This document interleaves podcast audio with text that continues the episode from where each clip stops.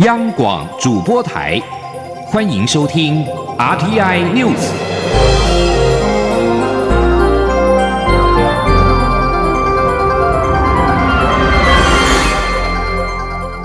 听众朋友您好，欢迎收听这节央广主播台提供给您的 RTI News，我是张顺祥。蔡英文总统表示，捍卫中华民国台湾主权是蔡英文政府的现在进行式，不必等到二零二零。最遗憾的是，在野党在台湾面对“武统”“一国两制”威胁的时候，总是选择沉默，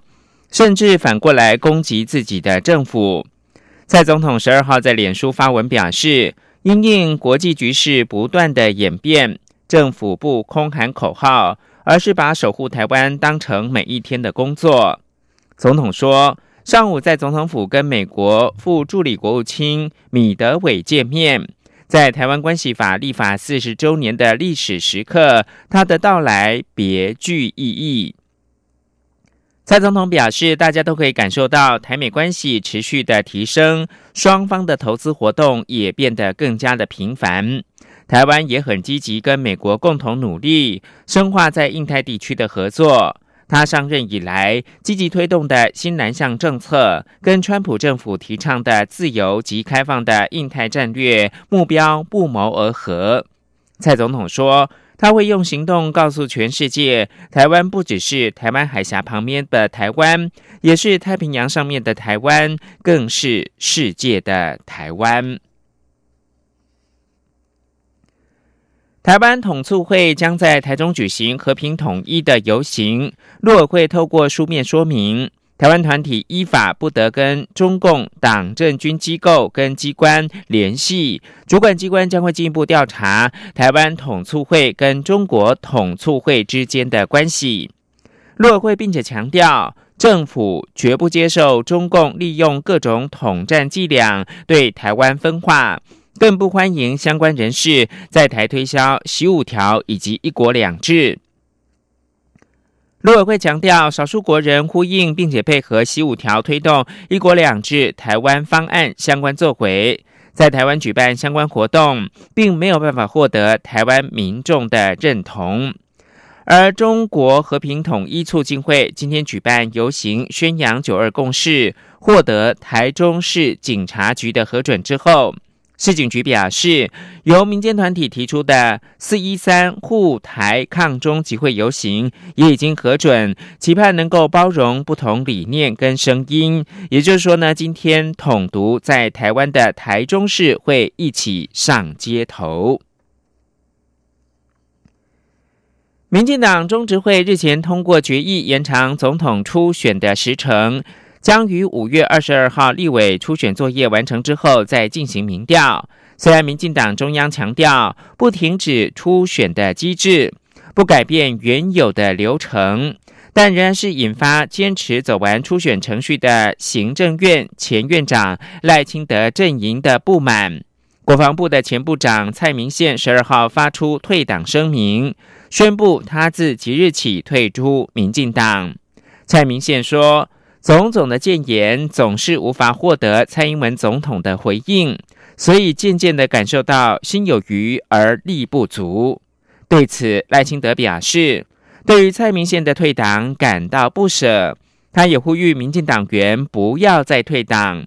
他认为初选过程难免会碰到波折，但是他有决心跟毅力能够克服一切，希望所有民进党员跟他一起努力，共同的打一场君子之争。记者刘玉秋的报道。民进党中执会通过决议延后总统初选时程，虽延缓蔡赖对峙的僵局，但也引发退党效应。国防部前部长蔡明宪因不满总统初选延后而发声明退出民进党，表达最深沉的痛。对此，坚持走完初选程序的行政院前院长赖清德十二号赴基隆举办新书签书会。赖清德受访时，对于蔡明宪退党一事表达非常不舍，并向民进党员滚情喊话。盼党员能与他共同找回民进党的精神与价值。啊，特别是民进党的党员，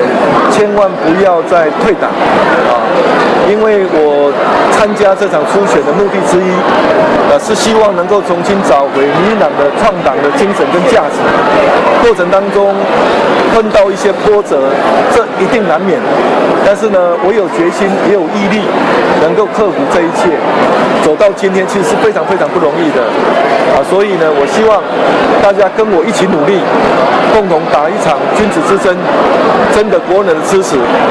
让台湾未来能够长治久安。原本对中指会做出延后初选表达遗憾的赖清德态度也不再强硬，强调既然党中央已做出决定，他也认为事缓则圆，他仍会尽他所能继续进行这一场君子之争，争取国人的支持，把波折当淬炼，把困难当成锻炼。同时，赖清德也再度解释自己与竞选连任的蔡英文总统相互竞争，绝不是火车对撞。他与蔡总统都在同个方向，都希望台湾越来越好。也许有些理念做法不同，但绝不是在方向上有一百八十度的差异。赖清德重申，初选是道民主程序，借由民主程序才能团结党内分散的支持力量，进而打赢大选，也让立委的席次不至于受到太大冲击。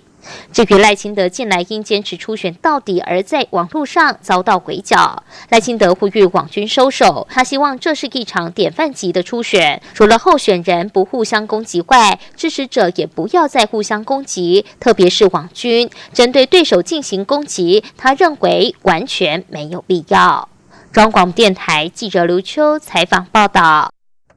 总统府秘书长陈菊十二号晚间在脸书上面表示，蔡英文总统指示他跟国安会的秘书长李大为就政治档案解密召开会议，要求国安单位重新检视机密等级，以还原历史的真相。陈菊说，林宅血案、陈文成命案、美丽岛事件、台大哲学系事件等重大的政治案件档案。因为涉及到国家机密，一直没有办法公开。但是在数十年前的时空变迁之后，必须面对过去的伤痛，追求公义，把真相还给人民。陈菊说：“身为四十年前美丽岛事件的当事人，深刻体会白色恐怖、政治迫害给受难者跟家属所造成的伤痛。真相不一定可以水落石出。”但对真相的坚持，是对整个体制的深切反省，更是为了抚平伤痛，让台湾可以继续的向前走。陈局指出，转型正义的工程正在进行，一定会坚持探寻真相的勇气，请国安单位逐案检视相关的档案，适时的注销或者是解除机密等级，以厘清重建历史的细节。这样，台湾的民主才能够深化，社会才能够真正的和解重生。继续看到的是中央广播电台特别制作的郑南荣事件三十周年的系列报道第四集，也就是最后一集。许多民主前辈的冲撞跟牺牲，将台湾打造成为亚洲言论最自由的堡垒。每个人都能够自由的表达意志，捍卫自己的理念。不过，在进入网络时代之后，自由已经不单是一种权利，有时更肆无忌惮的成为指鹿为马、互相攻讦以获取利益的工具。言论自由正面临新的挑战，要如何应应，就是现今社会共同的事了。央广记者欧阳梦平的专题报道。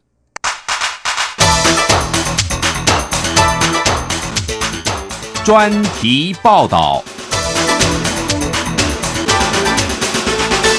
台湾的言论自由的边界正在被侵蚀，社会的信任的纽带正在瓦解，假讯息正给台湾的民主和自由带来严峻的挑战。三十年前，郑南荣以自己的生命争取百分之百的言论自由。三十年后的今天，蔡英文总统在郑南荣纪念墓园的这番话，指出，在进入网络时代后，台湾的言论自由正面临新的挑战。在被滥用、刻意利用的情况下，恐怕将成为反噬民主的工具。假讯息，也就是所谓的谣言，其实自古就有，只是在进入网络时代后，人们传递讯息的管道更多元、更便利、更快速，已经不再是一对一的耳语，而是从点到面的快速散开。难以遏制，更无从防堵。台湾在许多议题处于高度对立的状态，更是假讯息滋生的温床。在同温层相互取暖下，许多人只看自己想看的，只看自己相信的，不但让事实变得无关紧要，也拉开了双方之间的鸿沟，让沟通。对话更加困难。正大传播学院副教授郑宇君指出，每个人对于不同的政治人物可能会有不同的偏好，这属于意见层面。如果将此意见与立场相近的假新闻连结，很容易造成政治激化。他认为，民众在分享讯息前要先冷静，应该站在事实的资讯上进行政治意见的评论。他说。那我觉得现在的一个比较大状况就是，呃，人们把他自己的个人的政治倾向的意见跟虚假新闻是连在一起的。哦，那我不实的资讯连在，我觉得这个会造成比较大的误解哦，呃，或者是误导。所以我觉得就是说，如果是就政治评论上的意见，我觉得这个当然每个人有不同的政治立场去分享，但是在分享这个过程中，不应该是用不实的资讯来呃强加在特定的这个政治人物上面。不论错假讯息的来源为何，已确实在台湾社会流窜，出现在每个人的手机或电脑荧幕上。该如何阻止以讹传讹、以假乱真？许多人都在研究解方。台北大学法律系助理教授黄明辉便指出，在现代的网络世界，假讯息及截图传递快速，传统的封锁或移除根本无法应应。如果要进一步处罚，又得面临法律要件设计及执行上的问题。他认为，既然是资讯问题，就用资讯的手段矫治，最好的方式就是由民间设立具公信力的真实查核单位，释放可以令民众信任的讯息澄清。东吴大学法学院副教授胡博彦则指出，除了在社群媒体上流窜的假讯息外，在传统媒体也常出现不确实或不正确的新闻。有一部分是因为目前新闻界的劳动条件不好，又忙于应付即时新闻，对于讯息无法详细查证。错误新闻一旦发出，即使后续更正，也已经造成一定程度的误解。其次，部分媒体没有落实编辑式公约，媒体经营者的意志很容易影响新闻工作者，使得新闻的立场性过高，无法公正处理新闻。这是台湾面临的特有问题。如何切开媒体经营者与新闻自由之间的关系，确保新闻工作者有足够的自由报道，是长久以来的议题，只是在台湾一直做不好。他说：“你没有办法马马上想象美国的哪一个电视台会专门都是要报一个人呐？即便是 CNN 或者是说福斯电视台，他比较请谁或者这样子，他也不会整天都报他。可是我们会发生这件事情，这个所以我们发生的是全世界特有的问题啊！如何去落实编辑公约？”让媒体记者当中有真正的报道自由，这才是我们要去面对的老问题。这个问题其实如果不去面对，我觉得我们现在这这个状况只会继续的在恶化下去。除了假讯息外，对于言论自由的另一大挑战便是网络恶意攻击。过去是国家机器以违背人权的法律为工具封住人民的嘴，现在则是在网络上以肉搜、恶意攻击与恐吓，试图让意见或立场相左的人晋升。为了解决这类霸凌问题，网络是否要采实名制，引发论战。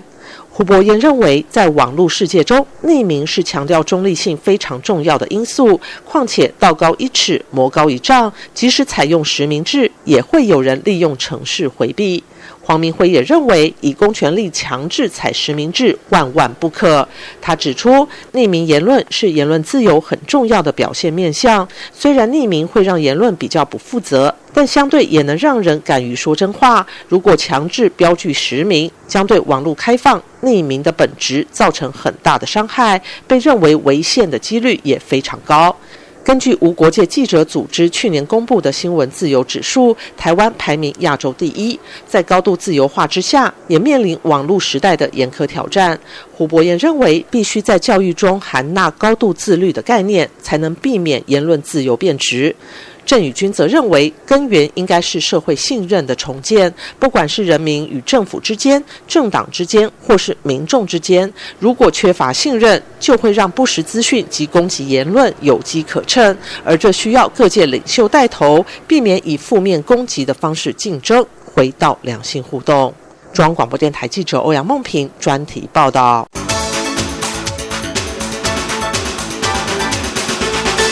国际新闻：英国的财政大臣韩蒙德十二号表示，举行第二次脱欧公投的提案很有可能到了某个时刻会再次送请国会表决，即便政府现在仍反对再度公投。韩蒙德并且说，要在英国预定脱欧期限十月三十一号以前举办第二次公投，时间相当的紧迫。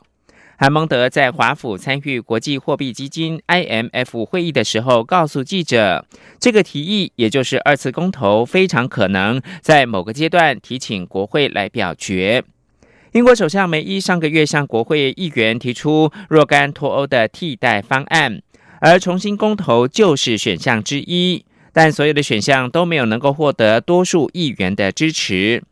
韩孟德表示，美伊政府坚持反对举行任何新公投。他说，政府立场并没有改变，反对验证性的公投，因此我们也不会予以支持。这里是中央广播电台台湾之音。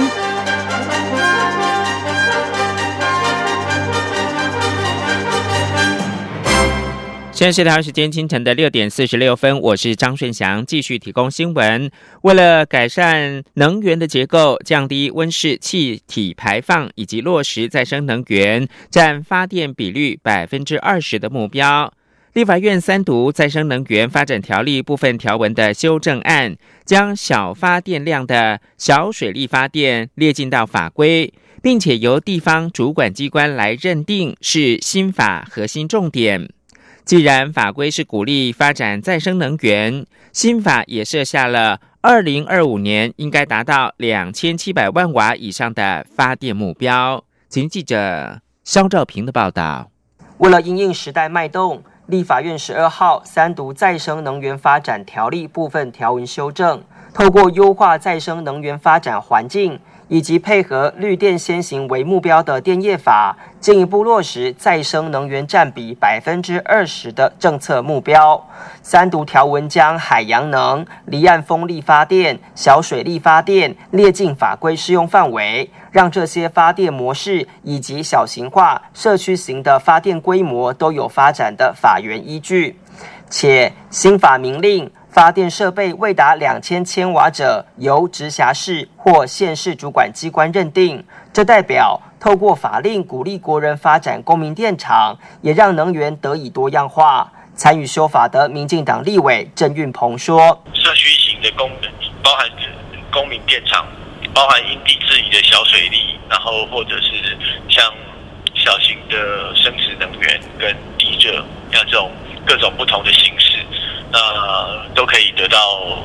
合法的设置，而且在地方取得许可，效率也比较高。为了鼓励再生能源的发展，三读条文也明定。中央主管机关应向没有以再生能源售电的业者收取费用，以作为再生能源发展基金。参与修法的民进党立委陈曼丽说：“售电业者他如果是说他不是在做再生能源的，那他就必须要缴交一定费率的这个呃基金出来。那这样子的话呢，我们未来就会看到很多的单位可能在这个部分就更有一些的外面的基金能够来帮助我们的。”再生能源的发展，相关条文的用意就是要多元化能源发电模式，因此条文也定出再生能源的占比目标，设定二零二五年总目标量应达两千七百万千瓦以上。民进党立委郑运鹏进一步表示，再生能源发展条例的三读，不仅让国内外已经投入再生能源的业者更有保障外，对于小型发电业者也更有发展诱因。中央广播电台记者肖兆平采访报道：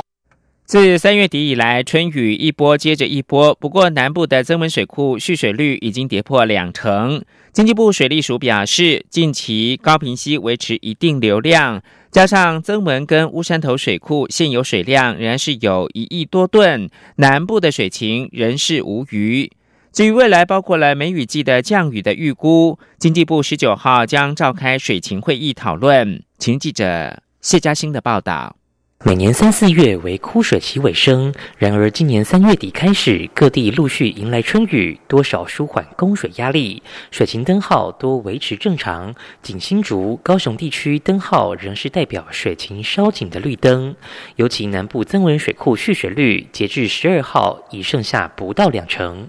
对此，经济部水利署强调，由高平溪流量、增文及乌山头水库的实际水量来看，水情依旧无虞。水利署发言人王义峰说：“高雄到目前为止哦，就是从三月的那一波降雨来，它的河川流量都能够维持在十六 cm 以上。增文这里虽然只有十九八，但是整个增文跟乌山头的蓄水量还有一亿多吨啊，所以基本上我们对。”目前的整体的税金上，呃，还没有到达需要担忧的地方。水利署表示，依照过往经验，三月开始，台湾地区降雨会逐渐增加，一直到五月梅雨季汛期来临。而就四月实际降雨情形来看，皆属正常状况。与中央气象局的预测差不多，经济部也预计十九号将召开水情会议，检讨四月降雨，并了解气象局对于未来降雨，包括梅雨季的预测情形。中央广播电台记者谢嘉欣采访报道。行政院主计总处公布二月全体受雇员工经常性薪资平均是新台币四万一千一百八十七元，年增百分之一点八六。是连续十四个月增幅超过百分之二之后，首度降到百分之二以下。假如观察去年年终奖金的发放情况，每个人平均大概领七万元，年增百分之一点四七，增幅是近三年最低。主计总处表示，景气扩张的力道趋缓，是在去年极其高的情况之下，薪资还能呈现成长。整体来说的话，薪资的情况还算不错。记者杨文军的采访报道。主计总处十二号公布二月全体受雇员工经常性薪资平均为新台币四万一千一百八十七元，年增百分之一点八六，是连续十四个月增幅超过百分之二后，首度降至百分之二以下。若观察近三个月非经常性薪资，也就是去年年终奖金的发放情况，每人平均约领七万零一百六十四元，年增百分之一点四七，增幅是近三年最低。主机总总处国事普查处副处长潘宁新指出，景气仍处在扩张阶段，但力道趋缓。不过，在去年极其高的情况下，薪资还呈现成长，整体而言，薪资情况还算不错。他说：“其实去年的增幅是七点五三，也很高；前年的增幅是四点一一，也蛮高的。在前年就负的，负七点六。”但是还是要跟各位强调一下，因为去年的基期很高，所以如果我们还在成长百分之一点四七，其实我个人是觉得算还蛮不错的，因为就金额看起来还是平均还是成长了一千零一十七块。主席总处也公布年终奖金最高的三个行业，分别是金融保险业二十一点四万，资通讯服务业十万元及制造业七点六万多元。最低的则是以保全清洁为主的支援服务业、补教业及艺术娱乐业，年终约落在一点六万到二点二万左右。此外，一二月全体受雇员工经常性薪资平均为四万一千四百四十二元，年增百分之二点零九。剔除物价因素后，实质经常性薪资四万零六百七十三元，年增百分之一点八九，仍不及十五年前的水准。中央广播电台记者杨文君台北采访报道。台湾首件接种人类乳突病毒 HPV 疫苗申请预防接种受害救济行政诉讼判决出炉，卫生福利部败诉，将研议是否上诉。国健署则是重申 HPV 疫苗监测并没有严重不良的反应。女学生贝拉二零一六年注射第二期二价 HPV 疫苗之后，第六天出现了关节痛，诊断是幼年型特发性的关节炎。卫福部预防接种受害救济审议小组审定，贝拉的身体状况跟 HPV 疫苗接种无关，但考量他就医厘清接种跟疾病的关联，给予医疗补助新台币三万元。机关署副署长罗一军受访时表示，目前仅知道判决主文，还没有收到判决书，不清楚败诉理由。等到收到判决书之后，再研议后续的法律程序。很久没有在台湾公开露面的林志玲，十二号以公益大使身份出席六分钟护一生的腹癌防治推广活动。林志玲更是难得大展润把舞姿，提醒全台湾的女性定期的进行乳癌跟子宫颈癌的检查。请记者江昭伦的报道。六分钟护一生腹癌防治推广活动今年迈入二十五周年。已经连续十五年担任该活动公益大使的艺人林志玲，今年也没有缺席。十二号特别出席记者会，并与病友志工一起大跳润巴舞，关怀姐姐妹妹们的健康。同时欢迎大家参加由 PMG 宝桥佳品与屈臣氏合办，于五月二十五号在中正纪念堂举行的千人一块跳润巴活动，一起舞动健康。林志玲同时喊出“一拍二抹三注意”口号。提醒女性要定期做乳房 X 光摄影检查、子宫颈膜片检查，也没有忘记宣导政府最新政策，鼓励女生可免费注射施打子宫颈癌疫苗，及早注意，及早防治。林志玲说。年轻的小女生也要注意哦。那我们要注射子宫颈癌疫苗，来避免 HPV 病毒的发生，这个非常重要。那现在国中生、国一的小女生呢，可以接受免费施打。那可能会大家有时候会对疫苗有一些疑惑。我们当然说疫苗这些病毒的排除，它不会是百分之百，可是它可能有六成、七成的几率。那我也请所有的父母亲，还有自己为自己的未来做出一个最好的选择。那我们施打子宫颈癌疫苗。国民健康署副署长贾淑丽表示，二十四年前，台湾的子宫颈癌是女性死亡率第一名，但这几年经过政府政策推动与民间参与宣导，现在子宫颈癌的死亡率与发生率都已经下降七成，但乳癌仍是女性最大杀手。希望借由六分钟护医生活动，让更多民众关注妇女癌症，也提醒女性透过定期癌症筛检，保护自己的健康。中国电台记者张超伦台北采访报道。台湾拥有兰花王国的盛名，其中蝴蝶兰的育种跟栽培技术更是首屈一指。农委会的种苗改良繁殖场仿效蝴蝶兰整年生产的成功经验，历时近五年的时间，透过了药剂将催花技术再升级。让春石斛兰也能够在市场需求量比较大的时期，以较低的成本的方式来开花，让外销再添生力军。请记者陈林信宏报道。台湾栽培石斛兰已经有数十年的时间，以出口至越南、新加坡和中国大陆为大宗。近三年来，出口产值年平均约一千三百多万元。石斛兰主要在秋冬较冷凉的季节开花，秋石斛开花期在九月到十一月，春石斛则落在三到五月。但由于市场需求多集中在十二月到二月，也就是在农历春节前，因此农民多以低温催花。但现行的催花技术仍得在低温温约十到十五度左右进行，受到气候逐渐暖化，秋冬季在十到十五度低温已经不常有，农民只好在低温的温室中诱导开花，却也消耗大量能源且增加成本。农委会种苗厂经过近五年的时间，成功利用药剂的方式，让温度可以调控在摄氏二十度，就可以成功催花，且进一步提高经济效益。种苗厂厂长张定林说。市场有这个需求，那你能够配合适当的这个处理作为的话，啊，成本是可以调控的。那也就是说，如果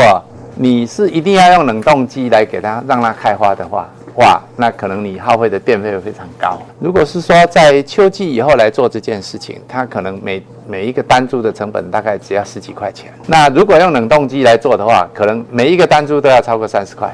那也就是秋冬季在不管在南半球，在北半球，在冷凉的环境里边来做，相对的它是比较有利的。透过催化技术进一步升级，春石斛兰将可以调节成终年开花。种苗厂也认为，此举也让春石斛兰外销更具潜力，并且以目前蝴蝶兰和文心兰在国际市场杀到见骨的竞争程度，如果未来春石斛兰也能加入战局，代表台湾兰花的育种和栽培技术更加具有优势。中央广播电台记者陈林信宏报道。最后提供给您是印尼的东部外海，十二号发生了六点八的强震，据报一个人死亡。同时，剪断的海啸警报呢，一度让居民感到惊慌，并且逃往高处来避难。美国地质调查所报告，印尼苏拉威西岛东岸的外海发生深度十七公里的浅层地震。出震之后，同样的地点发生了三次的轻到中级的余震。新